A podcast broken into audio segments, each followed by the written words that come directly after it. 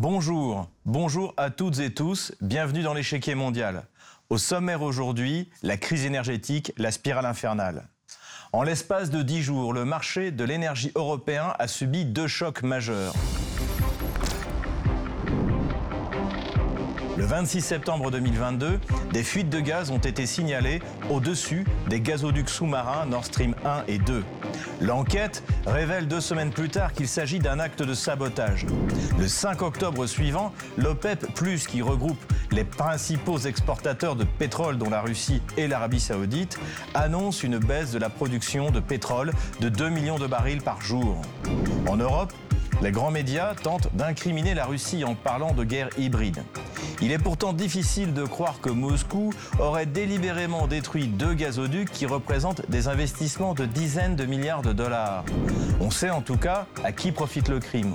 On sait aussi qui va en subir les conséquences Les économies européennes, au premier rang desquelles l'Allemagne. La décision de l'OPEP ne porte quant à elle aucune ambiguïté. Elle est même assimilée par Washington à un soutien ouvert à la Russie dans le cadre de l'opération militaire spéciale en Ukraine. En prenant cette mesure de réduction, le prince Mohamed Ben Salman démontre une fois de plus qu'il veut faire de l'Arabie saoudite un acteur international totalement souverain en matière de politique étrangère et énergétique. C'est l'Europe qui va faire les frais de ces deux chocs. La saison hivernale s'annonçait difficile, elle est en train de devenir catastrophique. Le temps joue désormais contre l'Europe qui doit rapidement regarder la dure et glaciale réalité de sa dépendance énergétique. Sur la cause des fuites de gaz russes dans la mer Baltique, il y a un consensus international. Il s'agit bien là d'un acte de sabotage.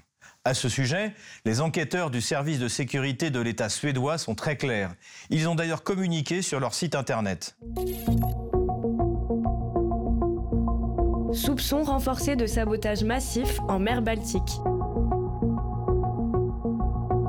L'enquête du service de sécurité suédois sur les lieux du crime des gazoducs Nord Stream 1 et 2 est maintenant terminée. L'enquête a renforcé les soupçons de sabotage massif. L'enquête sur les lieux du crime a montré qu'il y avait eu des détonations près de Nord Stream 1 et 2, dans la zone économique suédoise, entraînant d'importants dommages aux gazoducs. Pour le parquet et le service de contre-espionnage russe, il s'agit d'un acte de terrorisme international. Sur sa chaîne Telegram, le parquet russe déclare le 28 septembre. Le 26 septembre 2022, des actions intentionnelles ont été prises à proximité de l'île de Bornholm pour endommager les gazoducs Nord Stream 1 et Nord Stream 2 posés au fond de la mer Baltique. À la suite de ces actions, des dommages économiques importants ont été causés à la Fédération de Russie. Le département d'enquête du FSB de Russie a ouvert une affaire pénale. Une enquête préliminaire a commencé. Il n'est pas aisé de saboter un gazoduc. L'épaisseur de l'acier des tuyaux de Nord Stream est de 41 mm. Ils sont à l'extérieur recouverts d'époxy et de polyéthylène. Pour les protéger contre la corrosion dans l'eau de mer, une protection cathodique est installée sur les tuyaux. Ces tuyaux sont entourés d'une couche de béton additionné de minerai de fer d'une épaisseur de 60 à 110 mm et renforcée de tiges d'acier. Ainsi, un mètre de tuyau pèse 2 tonnes. Détruire une telle structure est une super tâche qui nécessite un équipement spécial. Selon les sismologues suédois, les explosions qui sont venues à bout de ces tuyaux équivalent à 100 kg d'équivalent TNT. Seul un pays disposant de technologies de pointe aurait pu organiser la destruction des gazoducs. Ni l'Ukraine ni la Pologne ne disposent de telles technologies. Nous l'avons déjà évoqué dans l'échiquier mondial. Washington et Varsovie se sont toujours opposés à ces gazoducs, le comparant au pacte Ribbentrop-Molotov qui a décidé en 1939 du partage de la Pologne. Le pipeline Molotov-Ribbentrop, l'Allemagne aide la Russie à contourner l'Europe centrale. Le projet Nord Stream fait partie d'un accord d'exclusion entre Moscou et Berlin Surnommé à Varsovie le pacte Molotov-Ribbentrop d'après l'accord soviéto-nazi de 1939 pour dépecer la Pologne. Il aurait été beaucoup moins cher de construire un pipeline terrestre à travers l'Europe de l'Est, mais l'objectif de Nord Stream était dès le départ de contourner les pays que Moscou considère toujours comme faisant partie de sa sphère d'influence. Depuis, les représentants de ces pays n'ont cessé de se prononcer pour le démantèlement du projet. Le 23 août dernier, le président polonais Andrzej Duda avait été clair lors de son intervention à l'occasion de la plateforme de Crimée organisée par Kiev. Duda appelle au démantèlement du russe Nord Stream 2. Il n'y a pas de retour au statu quo dans les relations avec la Russie, alors que la Russie est en guerre contre l'Ukraine. C'est la raison pour laquelle le gazoduc Nord Stream 2, qui coule au fond de la mer Baltique, doit être totalement démantelé. Joe Biden avait également signifié son opposition au projet le 7 février 2022 lors de sa rencontre avec Olaf Scholz. Biden dit que Nord Stream 2 n'ira pas de l'avant si la Russie envahit l'Ukraine, mais le chancelier allemand s'y oppose. Le président Joe Biden a déclaré lundi que les progrès sur le gazoduc allemand Nord Stream 2 euh, seraient interrompus si la Russie lançait une invasion militaire de l'Ukraine. Mais le chancelier allemand en visite, Olaf Scholz, a refusé de s'engager à débrancher Nord Stream 2. Le décalage entre Biden et Scholz a offert un rare aperçu d'un des nombreux problèmes qui rendent difficile pour les alliés de l'OTAN de s'entendre sur la gravité des sanctions envers Moscou dans le cas euh, de l'invasion de l'Ukraine.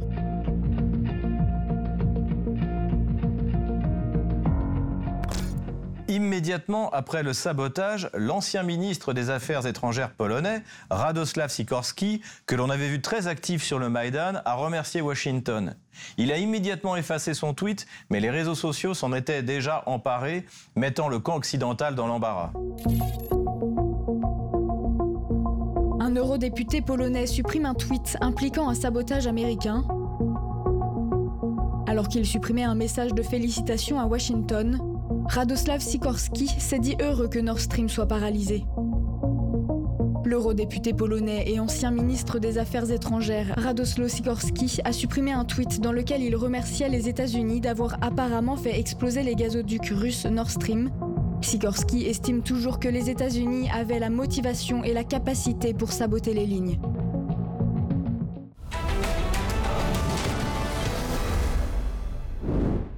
À première vue, ce sabotage pourrait faire l'affaire de la Pologne, car au même moment, le gazoduc Baltic Stream a été inauguré début octobre. Il est censé apporter le gaz norvégien directement en Pologne et a été financé à grands frais par l'Union européenne. C'est ce que relate Ouest France fin septembre. Énergie.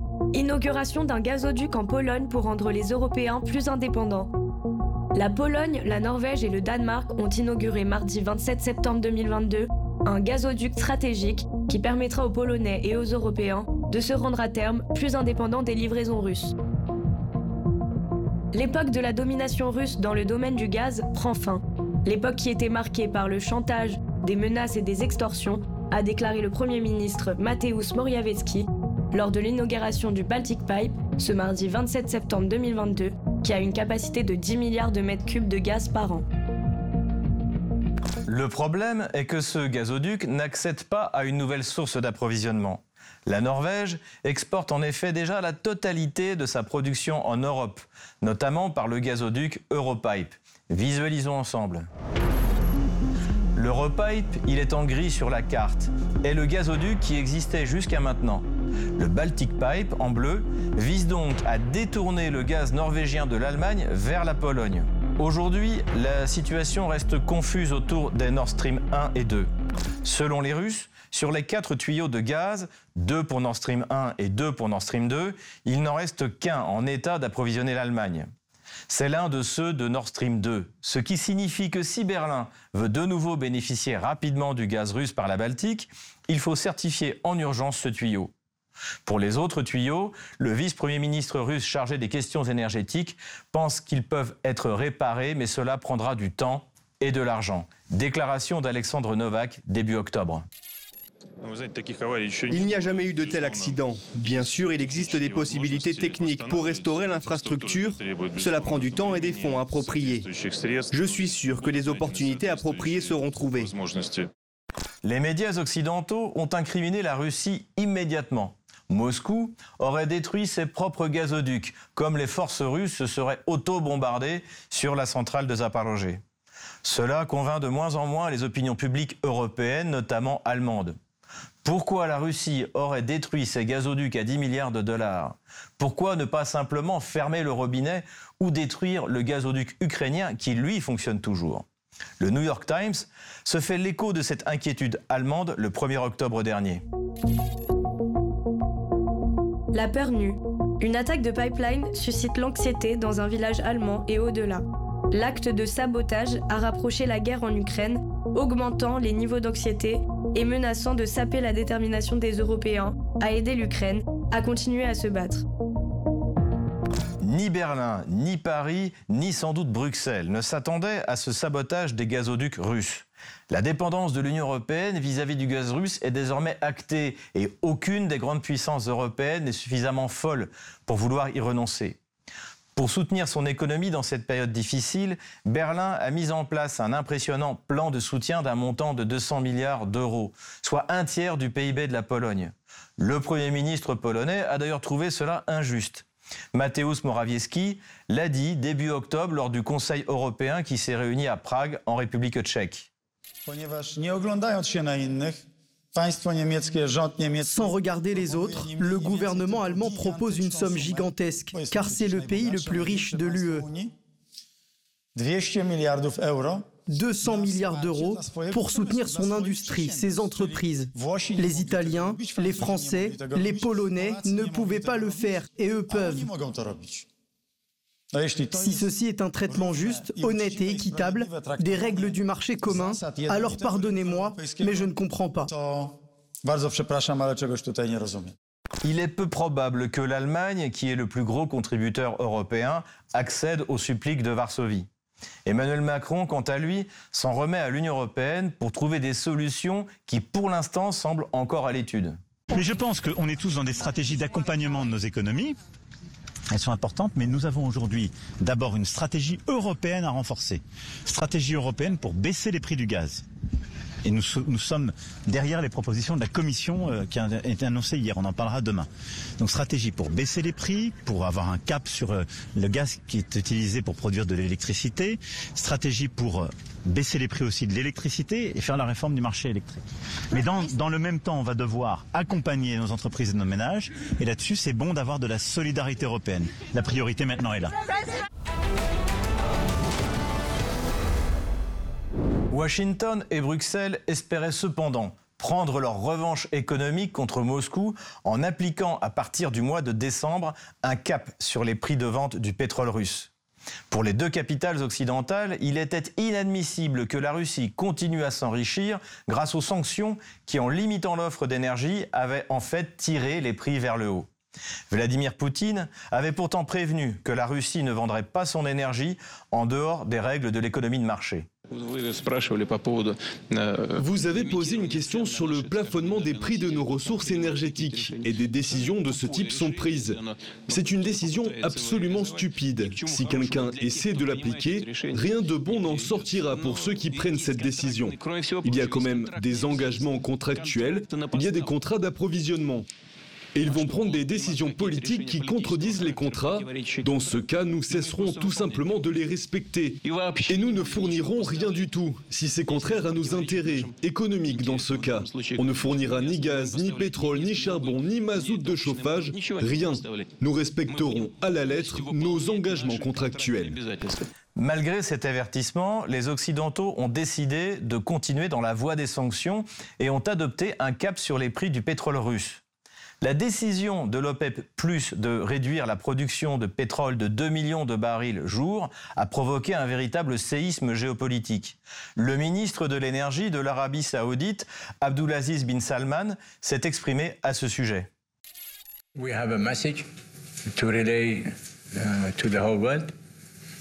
Nous avons un message à transmettre au monde entier, un message d'engagement, un message de modération, mais aussi un message de prudence which means you have to be proactive. It is a simple principle. Il faut être proactif.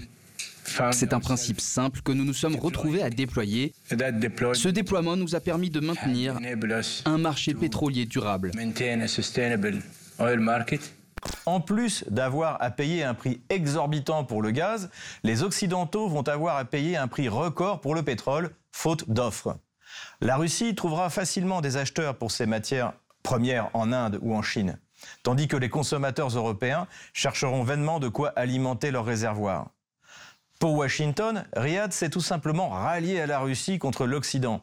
Cette décision pourrait même influencer les élections de mi-mandat aux États-Unis. C'est ce qu'explique le Jérusalem Post le 6 octobre dernier.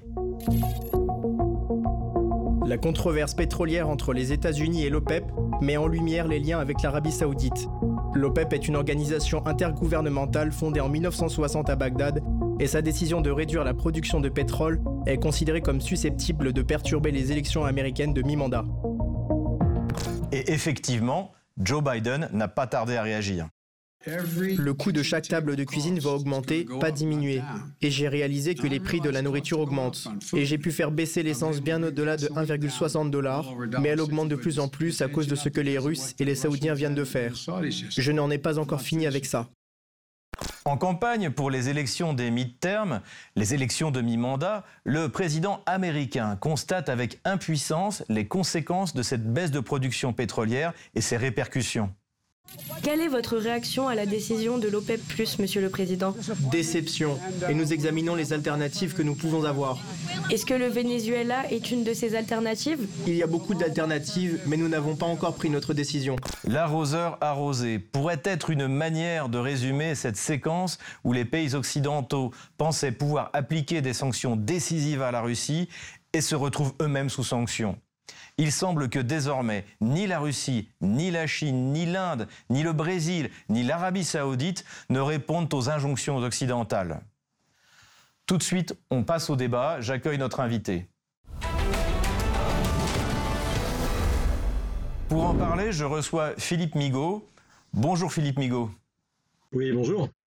Vous êtes le directeur du CEAS, le Centre européen d'analyse stratégique. Bienvenue sur RT France. Ma première question pour commencer, qui, techniquement parlant, a la capacité de saboter les gazoducs de la Baltique? Alors, techniquement parlant, bien entendu, on a d'assez nombreuses marines en fait qui sont capables de le faire. Euh, mais puisque la première euh, puissance qui a été mise en accusation est la marine russe, moi ce que je propose c'est d'examiner un tout petit peu les moyens dont dispose la marine russe. Alors on peut concevoir que ce soit fait par euh, des sous-marins euh, qui euh, viennent sur place pour déposer les charges explosives, avec éventuellement des plongeurs de combat qui vont être mis en œuvre par le sous-marin et qui vont déposer ces charges directement sur le gazoduc. Alors la Russie a-t-elle de tels moyens? La réponse est oui, bien sûr. La question, par contre, est un peu plus compliquée qu'on ne le pense parce qu'il n'existe aucun de ces moyens en mer Baltique. Alors ensuite, si on observe où sont stationnés ces bâtiments, on en a un qui est dans la flotte du Pacifique. A priori, on imagine mal qu'il ait fait euh, toute la route du Nord-Est pour venir faire des opérations en mer Baltique. Sur les trois grands sous-marins qui sont stationnés dans la baie d'Olenia à Murmansk, il n'y en a qu'un seul qui soit opérationnel actuellement, les deux autres étant actuellement euh, en entretien, étant actuellement en, mise en, remise en condition opérationnelle. Donc ce sous-marin euh, qui de mémoire s'appelle euh, est un ancien sous-marin nucléaire lanceur d'engins qui a été transformé pour mettre en œuvre des sous-marins de poche de plus petite dimension. Alors ensuite, imaginons, imaginons que notre pod Moscovier euh, quitte la baie de Lenia et puis décide d'aller euh, faire sauter Nord Stream 1 et Nord Stream 2 euh, en mer Baltique. Et donc ça veut dire arriver jusqu'au sud de la Norvège sans être détecté. Pour un sous-marin, le pod Moscovier, il fait 18 000 tonnes en plongée. C'est un sous-marin qui est rentré en service en 1986. C'est pas un sous-marin silencieux, c'est pas un sous-marin discret. Admettons. Mais ensuite, il faut passer les détroits, euh, les détroits du Danemark. Alors, les détroits du Danemark, vous en avez trois euh, qui vous permettent ensuite de rentrer dans la Baltique et d'arriver au large de Bornholm pour faire cette opération. Le problème, c'est que ces détroits, ce sont des détroits qui sont de faible profondeur, de faible largeur, euh, après le Skagerrak, vous avez le Kattegat. Le Kattegat, euh, la profondeur maximale, c'est 109 mètres. Je crois que la largeur maximale, minimale pardon, du détroit, c'est 4 km. Donc ça revient quand même à se faufiler avec un sous-marin assez gros, hein, 2100 tonnes, dans un trou de souris, le tout en passant à proximité d'un certain nombre de bases euh, de l'OTAN, et puis ensuite à rentrer dans l'Öresund, donc de passer au large de Copenhague, entre euh, le Danemark et euh, la Suède, euh, le tout dans des, détroits qui, en général, ont moins de 50 mètres de fond, en pleine zone OTAN. Et bien entendu, ce sous-marin serait arrivé sur place, aurait déposé ses charges, serait reparti dans l'autre sens et n'aurait pas été détecté, aurait regagné vraisemblablement son bateau-mère et qui serait ensuite reparti soit vers la baie d'Olenia, soit vers une autre destination. C'est un peu dur quand même à envisager. Je rappelle juste une chose, c'est qu'actuellement, euh, en Ukraine, les troupes russes ne peuvent pas faire un seul déplacement au sol et les aéronefs russes ne peuvent pas faire un seul déplacement aérien sans être détectés par les satellites occidentaux, sans être détectés par les AWAC occidentaux qui tournent autour de, au-dessus de la mer Noire ou à la frontière de la Pologne ou de la Roumanie. Donc on sait tout ce qui se passe en Ukraine. S'imagine-t-on vraiment qu'une opération de cet ordre a pu se faire depuis la baie d'Olenia, en mer de Barents, jusqu'en mer Baltique, avec les moyens que je vous ai décrits, avec les difficultés techniques représentées, le tout en toute discrétion sans qu'on ait rien détecté. Et depuis, en imaginant qu'on ait détecté quelque chose, qu'on n'en ait donné aucune preuve. C'est quand même un petit peu difficile à avaler. Donc la Russie, oui, a les moyens, sauf que les moyens techniques en Baltique, elle les a pas, et que s'ils sont venus d'ailleurs, eh bien normalement, on aurait dû les voir. Donc, soit on présente des preuves démontrant oui, nous avons détecté ces sous-marins, oui, nous avons détecté ces bateaux, soit c'est quelqu'un d'autre. Si c'est quelqu'un d'autre, eh bien, c'est vraisemblablement une marine de l'OTAN. précisément, euh, votre, démonstration est tout à fait convaincante, mais dans ce cas, abordons le problème d'un autre côté. À qui profite le crime? Qui a intérêt à faire sauter euh, les gazoducs? Bah, à qui profite le crime? C'est assez simple. D'abord à ceux qui se sont toujours élevés contre ces, gazoducs. Donc ceux qui se plaignaient que ces gazoducs étaient conçus euh, pour qu'ils ne disposent pas, qu'ils ne profitent pas d'une rente euh, de transit. Et ceux qui se sont plaints euh, de ceci, ce sont qui? Eh bien, ce sont les Ukrainiens en premier lieu, les Polonais en second lieu. Donc les Polonais, les Ukrainiens avaient tout intérêt à ce que Nord Stream 1 et Nord Stream 2 n'entrent jamais en service et n'ont que des raisons de se féliciter que, les installations euh, aient sauté. D'ailleurs, je crois que c'est l'ancien ministre des Affaires étrangères euh, polonais, euh, Radek Sikorski, qui s'est félicité sur, son Twitter en remerciant les Américains d'avoir fait, d'avoir fait, sauter, fait sauter le gazoduc. Bon. Ça nous amène aux Américains. Anthony Blinken, le, chef du département d'État américain, qui dit, après l'explosion de ces gazoducs, que ça ouvre une extraordinaire opportunité aux Américains. Alors, quelle est cette extraordinaire opportunité? Bah, Il suffisait d'écouter Bruno, Le Maire, il y a de ça 48 heures, je crois, à la Chambre des députés ou au Sénat, je ne sais plus, qui disait, quand même, les Américains, il faudrait peut-être pas qu'on tombe sous leur dépendance, parce qu'ils sont quand même en train de nous facturer le GNL quatre fois le prix du marché. Voilà, on a compris à qui euh, le crime profitait à ceux qui peuvent nous vendre leur gaz de schiste, euh, tout simplement quatre fois le prix du marché, maintenant que nous sommes dépendants d'eux. Donc, les Polonais y avaient intérêt, les Ukrainiens y avaient intérêt, les Américains y avaient intérêt, et bien entendu aussi les Norvégiens, puisque les Norvégiens vendent maintenant par un nouveau gazoduc qui s'appelle le Baltic Stream, un gazoduc qui relie la Norvège à euh, la Pologne, vendent maintenant leur gaz à la Pologne et euh, ont euh, mis en, service un nouveau, gazoduc, je, crois d'ailleurs 48 heures avant ou après que, Nord Stream ait sauté. Donc voilà, là vous avez ceux à qui le crime profite. Alors, ma dernière question, euh, Philippe Migaud. Entre le sabotage des gazoducs et l'attentat du pont de Crimée, beaucoup redoutent une escalade terroriste généralisée. La Russie pourrait-elle être tentée de saboter des infrastructures critiques occidentales? Si oui, lesquelles? Câbles Internet, gazoducs polonais dont vous avez parlé, euh, quoi d'autre?